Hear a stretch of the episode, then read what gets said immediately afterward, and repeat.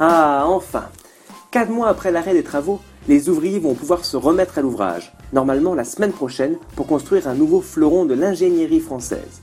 Oh, et les esprits chagrins n'auront pas grand-chose à dire, parce que ce ne sera ni à Paris, ni au bord de la mer, ni même dans une grande ville, et ce ne sera pas pour les riches, mais pour les travailleurs de la terre, les paysans. Ce sera dans le département du Tarn, sur la commune de Sivins. Le département va décider cette semaine s'ils vont faire un petit ou trois très petits barrages.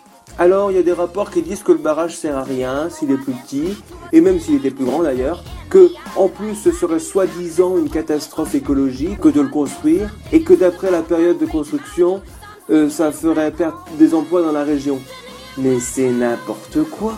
Je vous rappelle quand même que ce qui est important, c'est qu'un barrage, eh ben c'est beau. Il y en a d'autres qui disent que c'est une honte de continuer alors qu'il y a eu un mort au mois d'octobre. Super Il faudrait qu'il s'excuse en plus. Et puis quoi encore? Qu'est-ce qu'il faisait là, celui-là d'abord?